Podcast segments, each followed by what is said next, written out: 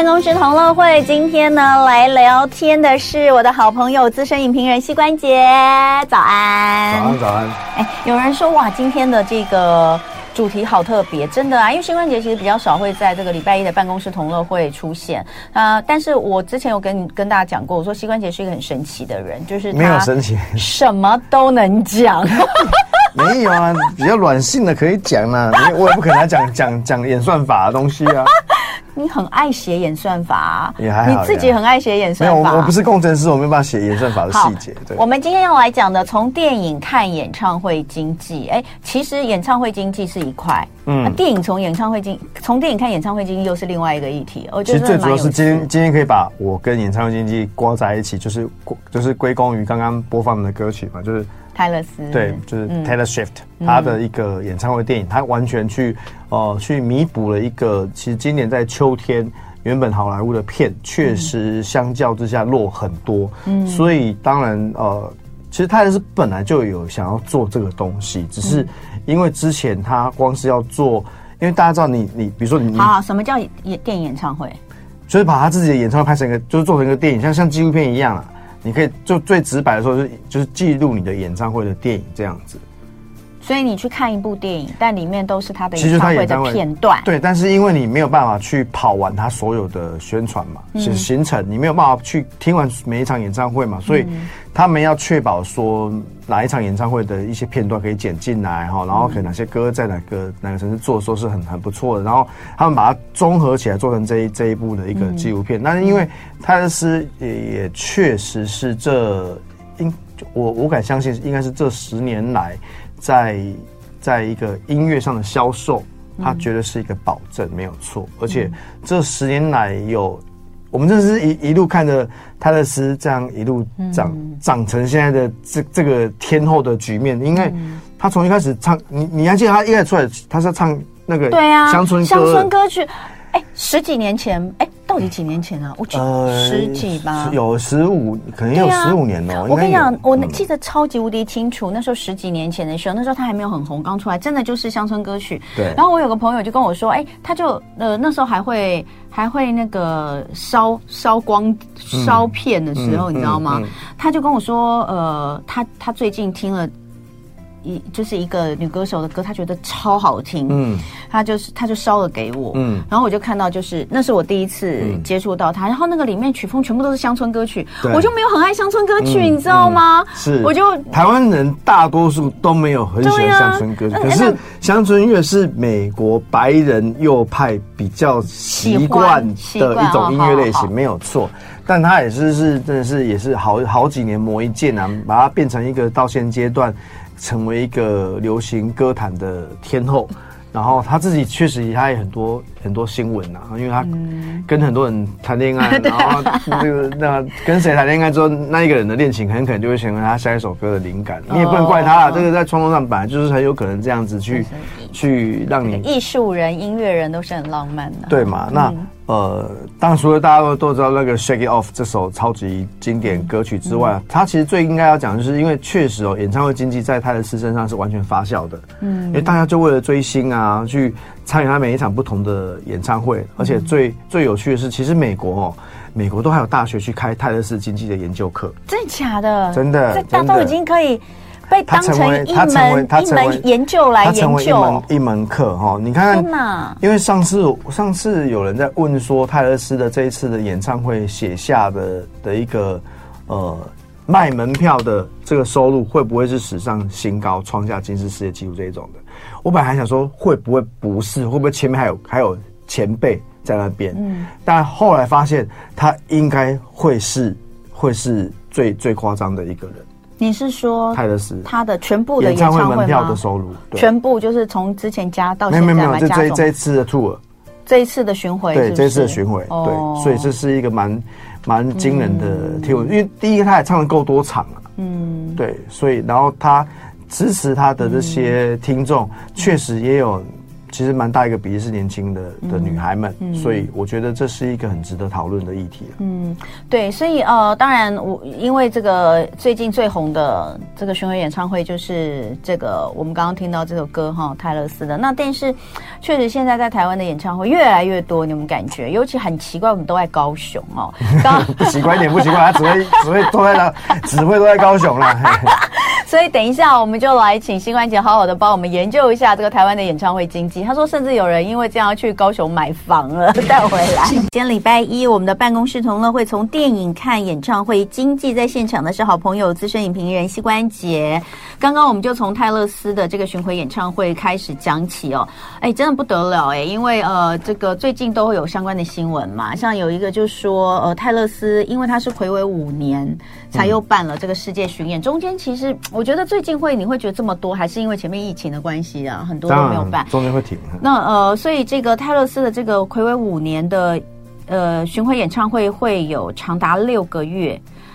他说呢，这六个月的巡回演唱会为美国带来了价值五十亿美元，也就是台币一千五百五十亿元的经济效益。这个数字超过了五十个国家的国内生产总额。五十个其实还蛮好算的啦，全世界一百一百二十几个国家来讲，你有几个国家可以这样哈？好，然后呢，再来就讲到两百多两百多个国家，对不起。好，这个呃。这些都是 A 咖歌手，那那你说这个东西当然不是只有门票的收入、周边商品还有赞助，对于主办单位来说是这些。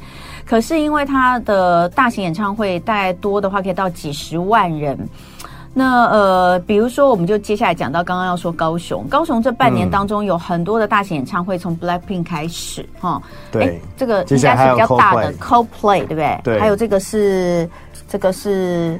呀呀，有修比，有修比，有修比，有修比呀！这怎么念比较对？哎，我们今天那个会日文的人今天没有来。好，这接下来就还很多，就说呢，高雄的这半年当中，很多的大型演唱会，几十万人的流动，对着主办单位当然有正面帮助之外，其实对当地经济有非常重要的推动作用。那他们就在讲说，这些演唱会哈是。除了投票之外，能够让同样一群人做同样一件事的一个很大的能量。嗯、对，这个就是不分蓝绿的，人人数很多。哎，比球赛还多吗？五，因为赤运有五万人呐。对啊。台湾目前装能够装最多，应该就是试运的啦。好，对啊，所以我们就来看，刚刚就在讲说，呃，最近新掀起话题演唱会有几个嘛？好，不来说是 US So U A U A Sobi 啊，U A Sobi U A Sobi，对不起哦，我们这两个 不太会念的，没有在追。好，我们就来看，你说高雄演唱会经济会呃反超台北，那那我们先来讲，因为刚刚你其实有先讲到，嗯、一开始你是讲那个 Taylor Swift 他的这个电影叫做 The Eras Tour。The Eras Tour，哎，不对，我我我一直以为以为也把是把把它看成那个看成耳朵。好，哎，我觉得也很奇怪，就是说这个电影的演唱会电影，嗯、呃，之前我们也有好像有分享过。另外之前还有五月，像五月天啊，五月天也做演唱会电影啊。但我真的觉得，为什么要看演唱会电影？嗯、你要看演唱会，看演唱会，就你要看演唱会，就是要现场的那种气氛。它变成电影，你去看一个投放，这有什么意思？还是说族群去就企业不同啊？我觉得，因为他们把这演唱会做成一个有电影的感觉，其实他们确实像五月天这样演唱会也确实有电影那种起承转合的概念。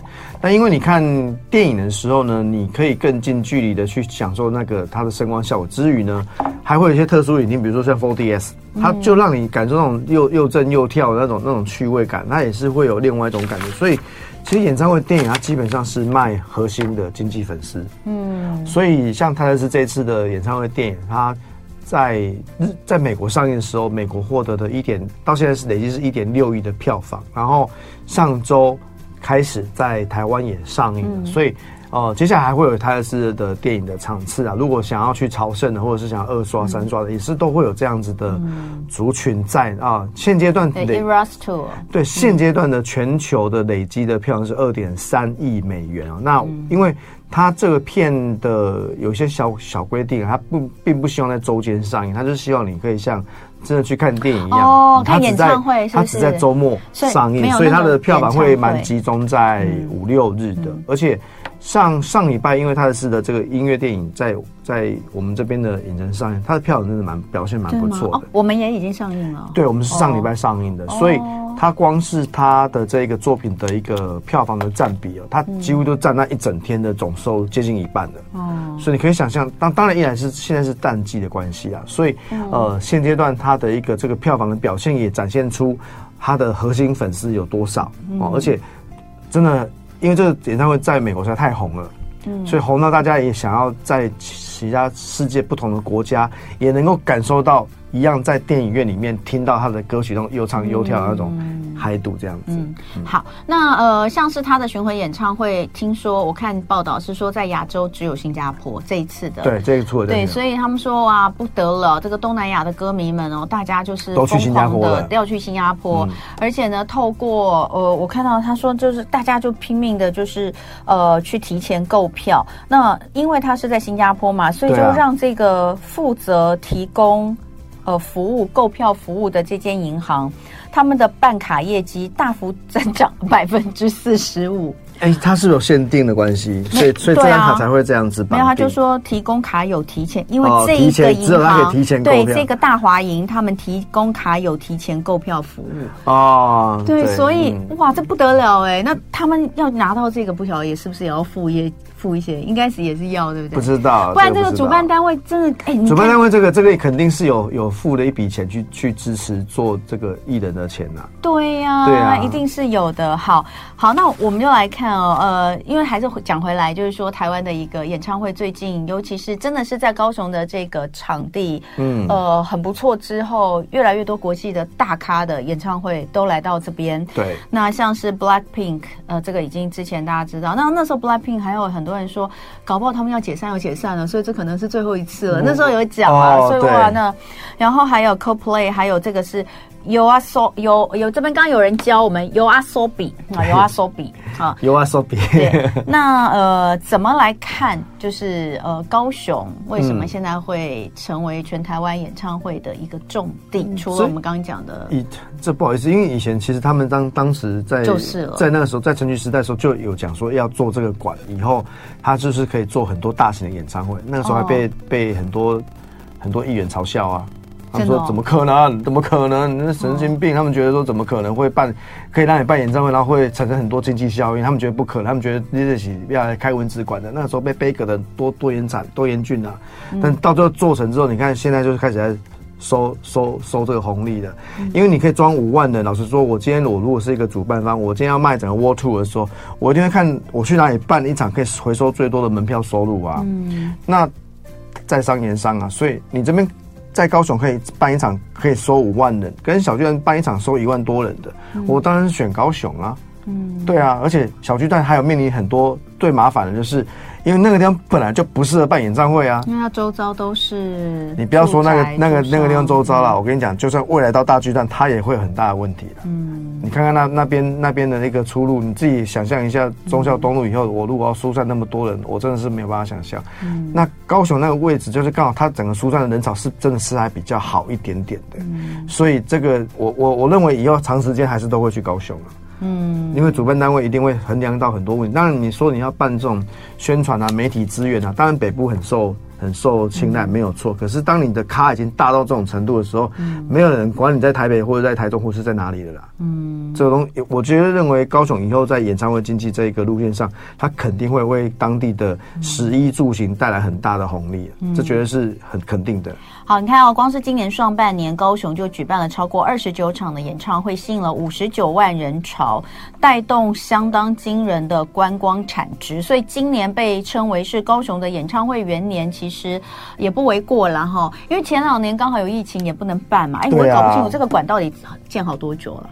哎，我不是高雄人，我真的无法回答这个问题。你不是台南人吗？我台南不是高关心高雄啊。好，所以你看哦，下半年还有很多。我们刚刚讲到，除了这个呃国外的，我刚刚说的这些乐团之外，其实其实我们自己台湾的也有好多。阿令灭灭火器，哎，草蜢不是刚办完？曹猛之前不是在小巨蛋办吗？那前阵就上前两个礼拜啊，哎，上礼拜吗？是不是？曹猛上礼拜在高雄。真的吗？我有朋友就是一样啊，台北跑去高雄看曹猛，然后回来就当天来回这样子，很很很赶。哎，要唱五万五万人的票，其实压力蛮大的。你那个场子这么大，你要你要真的要够够有那个条件，你才能够唱。听说这个陈其迈市长还预告，明年一二月会有国际天团到高雄开唱，向大家期待不已哦。不知道是哪个国际天团。然后我们就来看这个演唱会。不晓得哦，YouTube 就真的够大，真的哈、哦。嗯、好，再来演唱会经济效益到底有多多多哈？我们来看，其实你你看呐、啊，说真的，嗯、你你从其他地方，你你我们从台北去好了，你不是只有演唱会的这个门票而已哦。你有人说这个北部的，因为高铁便利，然后北部粉丝买得起一张三四千块的演唱会门票，自然愿意多付一千块的高铁车票。哦，一千块是你只有去程，对啊，回回回程呢，你来回就三千。我跟你讲，这真的这一趟下去看回来，就一定是一万块一个人，一定是一万块起跳。一万，对。对，那呃，很多人会选择在高雄住一晚，真的有时候来不及回来，你就在高雄住一晚。所以这个周边的住宿，干脆在高雄买个房子。哎，对，你可以考虑买。我我我应该暂时不会，因为我没有高雄的地缘关系，你知道吗？不过你说你那个朋友的例子，你可以讲一下，我觉得很有意思。对啊，我觉得如果你本身是真的是蛮蛮喜欢投入听演唱会的，嗯，然后他再来是他刚好有资金上可以转移的这个这个条件，嗯，三来是他认为日后呢，假设他要退休的话，去住在高雄。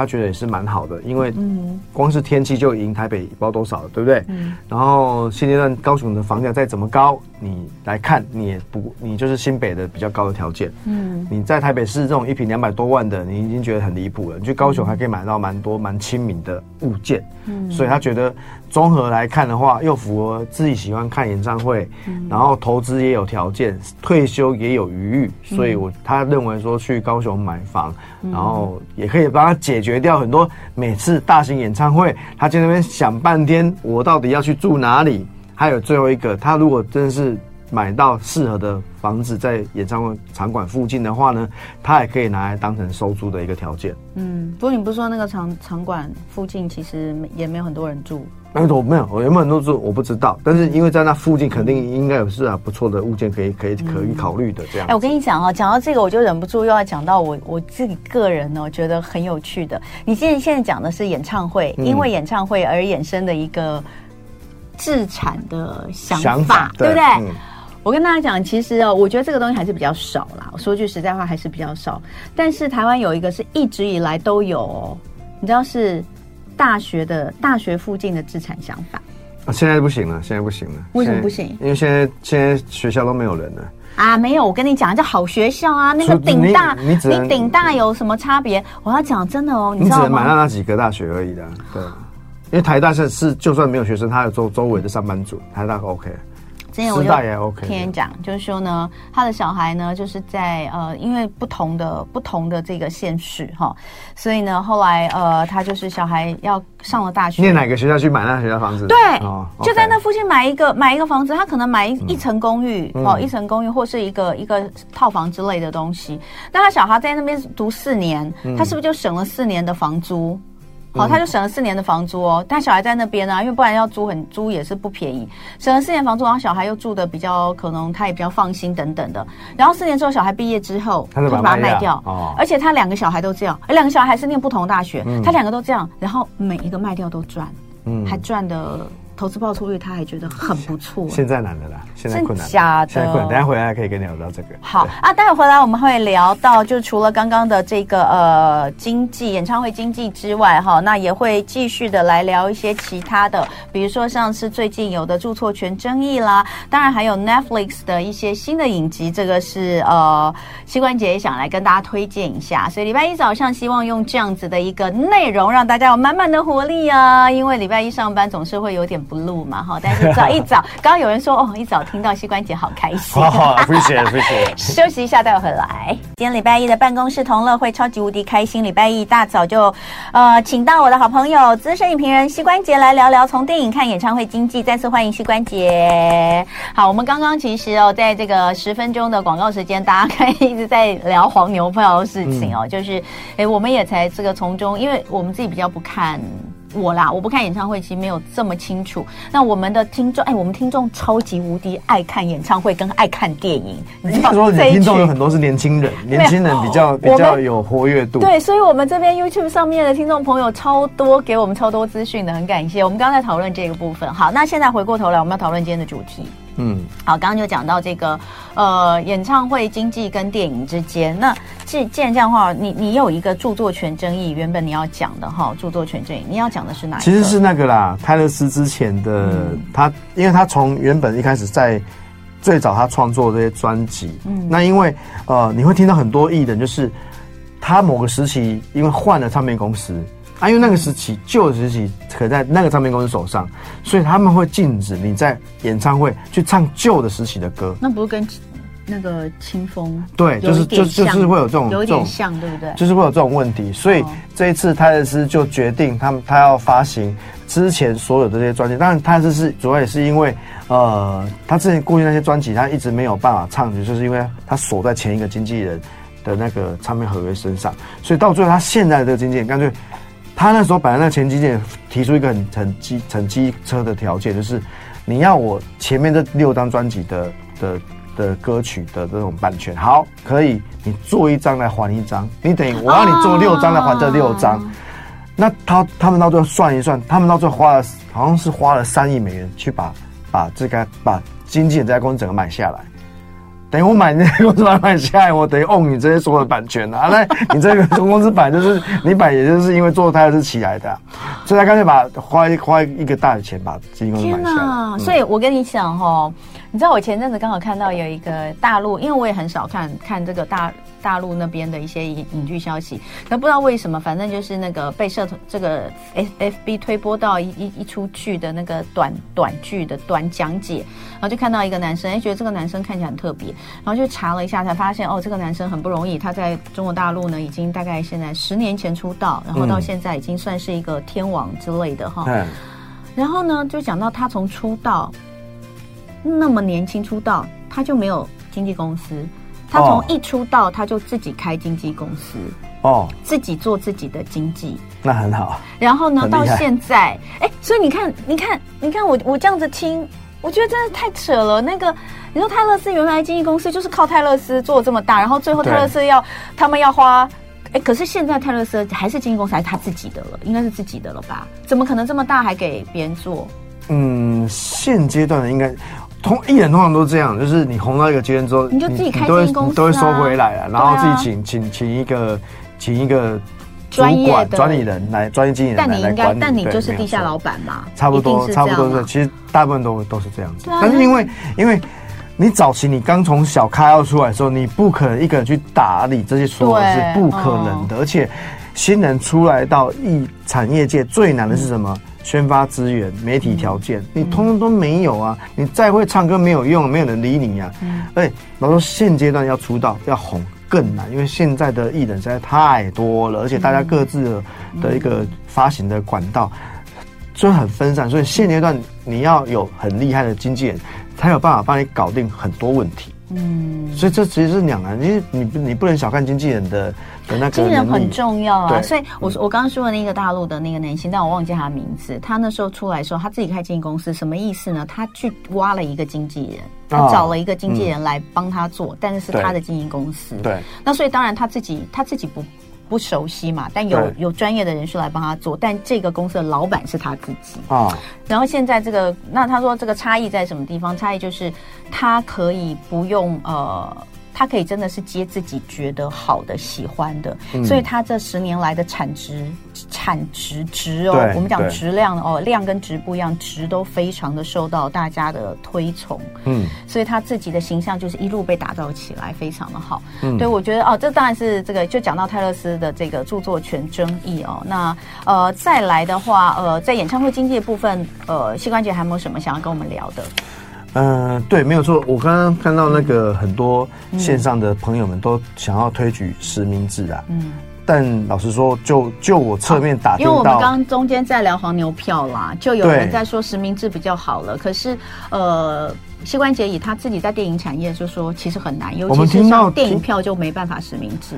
其实电影票现在是用电子票啦。对对，那因为基本上电影的这个黄牛价值没有那么高，因为毕竟我们的场次很多，所以要做黄牛票的几率不会高。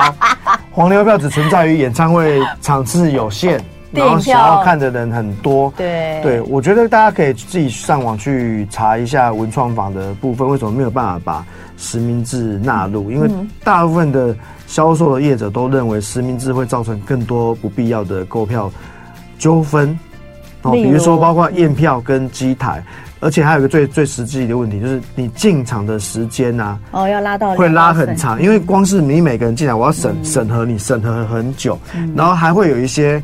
不好意思，真的是不是要骂人哦，就是很多人在 key 资料说，你如果资料的 key 错了怎么办？嗯，这种事情就是会发生。嗯，对。然后还有那个票搞丢了，也是一大堆的这种事情。嗯。那当然啦，如果主办单位真的是很愿意花前置的作业时间哦，你全部都做实名制，当然是可以。那前提是主办单位愿意花这么大的一个时间跟人力成本来来做。嗯，嗯对，所以它它难度是在这些地方了。你看，前阵子刚好七月份，可能那个时候因为就是有好多的呃演唱会知名的团体就是陆陆续续要来，所以大家又在讨论。所以今年七月的时候，其实。就是有相关的报道，就就讲到去年阿妹在台北小巨蛋办的世界巡回演唱会，嗯、他们就是十三万张门票做实名制，对，嗯、哦，结果没想到票才刚刚卖完，就有一堆投诉，嗯、包括有人 名字填错，对，名字填英文，嗯，名字填成身份证字号，也荒谬，为什么填错？两张门票填成同一个名字，可能因为一个人去买嘛，对不对？所以他对。对。名字填成绰号，各式各样奇葩的问题。当时售票单位拓元，因为他们后来宣布说，因为客服应付不暇，真的应付不暇。然后以既然感觉不是黄牛在购票，就尽量体恤歌迷，给歌迷方便为由，所以放宽实名制条款。也就是说，就算出现上述状况，只要能拿票，还是能顺利进场，等于从实名制又给了黄牛有操作票价的空间。嗯。好像真的没有办法做到。要做可以，前置作业很长。前置跟真的，嗯、你真的当当天入场，我跟你讲，你入场就因为每一个每一个要核对核对。嗯，对，嗯，嗯而且还有有没有可能会为了要，比如说我为了要看演唱会，嗯、我去专门办一个假的 ID 出来。嗯。嗯我有各种奇妙的事。没有，现在实名制不是都可以叫你上传身份证吗？可以啊，对啊，我们当然都不希望被黄牛赚到，没有错啊。好，所以在去年爆出实名制争议之后，今年的阿妹的高雄场，他们就回归到一般售票系统。他们说，显然实名制购票虽然能够杜绝黄牛，但是对于举办方还有对于粉丝来说，都不见得更为方便呢、啊。可能不方便，但至少可以买得到票啊。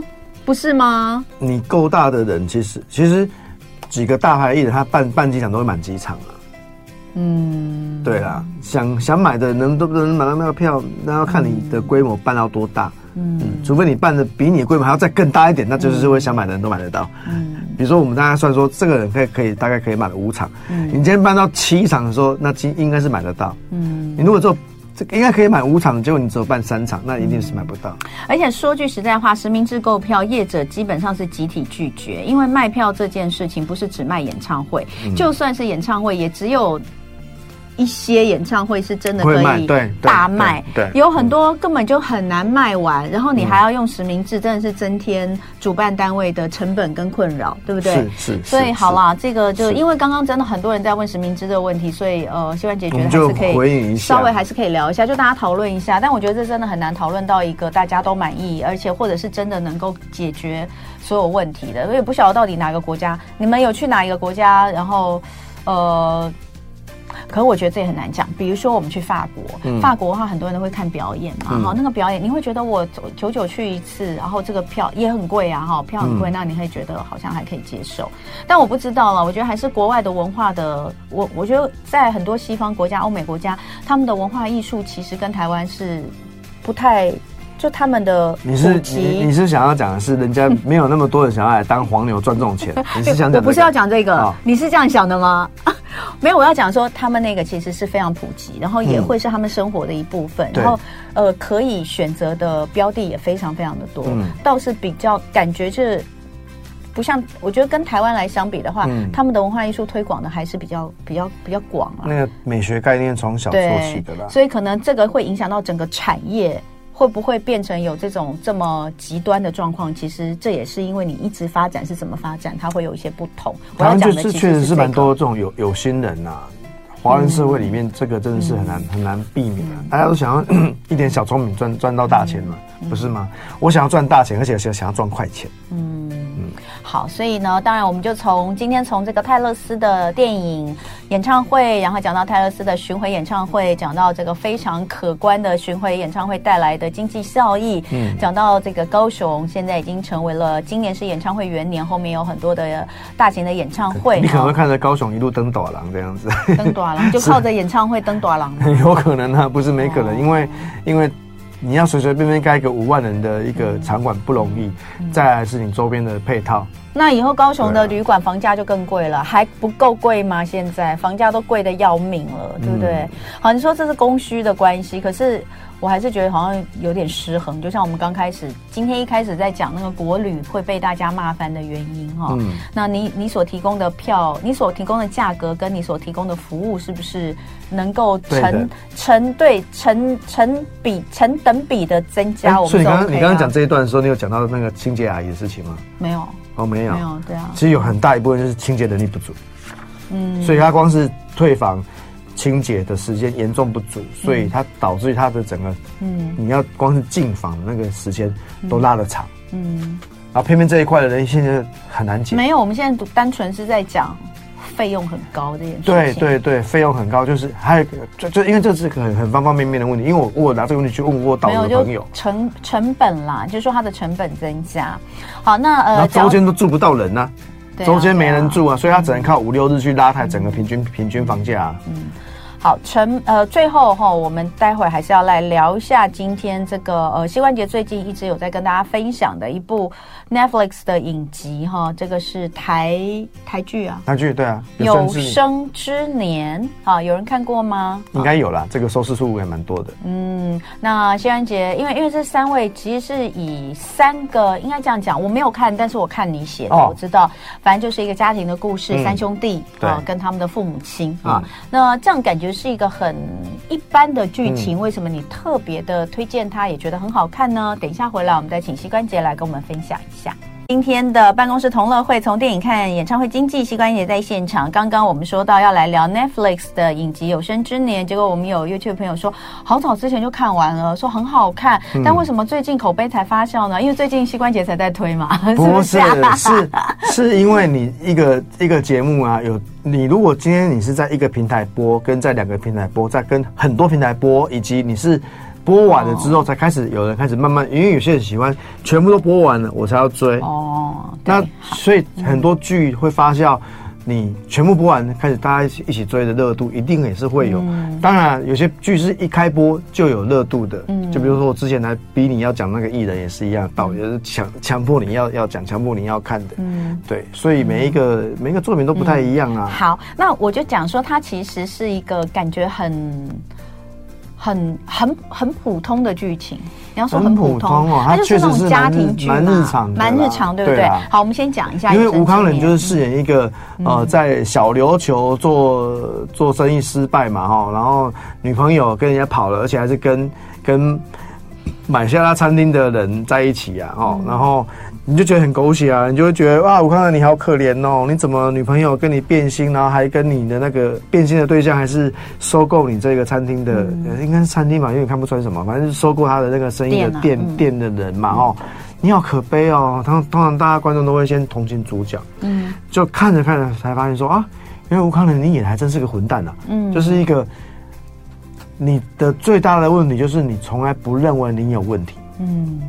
其实我们生命中一定会遇到很多这种人，你觉得这个人怎么会这么自私？他完完全全没有觉得自私，他甚至还觉得我在为很多事情付出。嗯他不认为自己很小气，他不认为自己很自私。可是，在家人的眼中，你就是一个混球啊！嗯你就是完全没有一个想要对家庭付出任何责任的的人呐、啊。嗯、高那个武康人在片中演的就是高家的大哥，嗯，然后那个郑元畅演的是二哥，嗯，呃，林哲熹演的是小弟，嗯，哦，就是饰演这三个人的故事。然后郑元畅是因为很年轻的时候在学生时代就杀上了方志友，然后就很早就结婚生生小孩，哈，然后弟弟呢就跟着。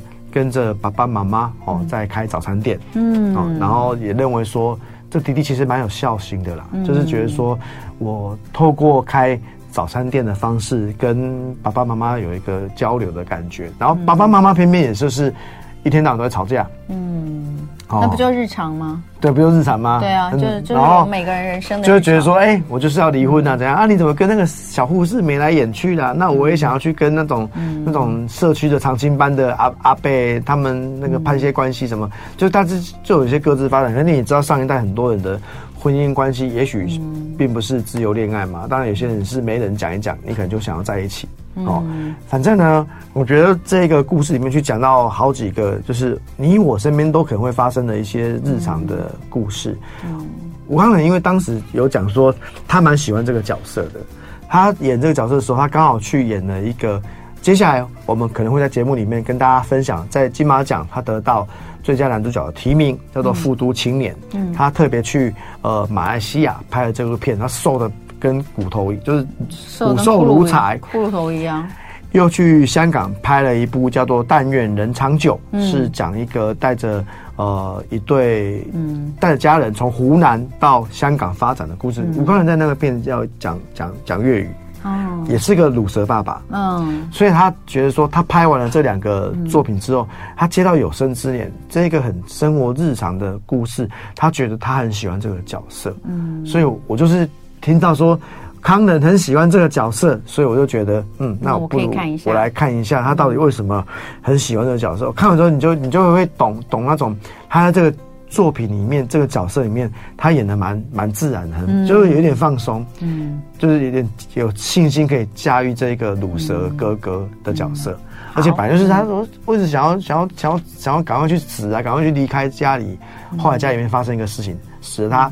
总算认清我这个大哥要做大哥的样子。嗯，嗯好，所以呃，因为。听说最近韩剧有剧荒啊？为什么？我其实还有还我我有看很多韩剧，我下次再我来讲。没有，因为我是在 Netflix 的讨论区里面看到，就是有人在讨论蛮多台剧。可是我个人，我有跟膝关节讲，这我个人偏好，我台剧就是我比较我比较觉得我常常看了之后都会失望，所以我比较不喜欢看台剧啦。啊、大部分我是说真的，我大概没有看到哪一个台剧，就是从头看到尾，我都里面我没有觉得哪里实在是有点。上次是有聊八尺门，你比较 OK。八尺门就只有八尺门。是真的是比较 OK 的啦。我跟大家讲，下次可以来讲那个啦，Pluto 啦，冥王啊。冥王哈，这韩剧吗？这是日本的动画。日本动画哈，超厉害。对，所以呢，呃，有生之年，所以也有人说，哎，看了之后很喜欢，但也有人说看了之后没啥感觉。所以我觉得这就是，呃。这个大家可以参考一下，就你喜不喜欢像这样子的一个风格哈？嗯、那今天非常谢谢膝关节，下一次我们再来聊聊更多其他的剧。就爱点你 UFO。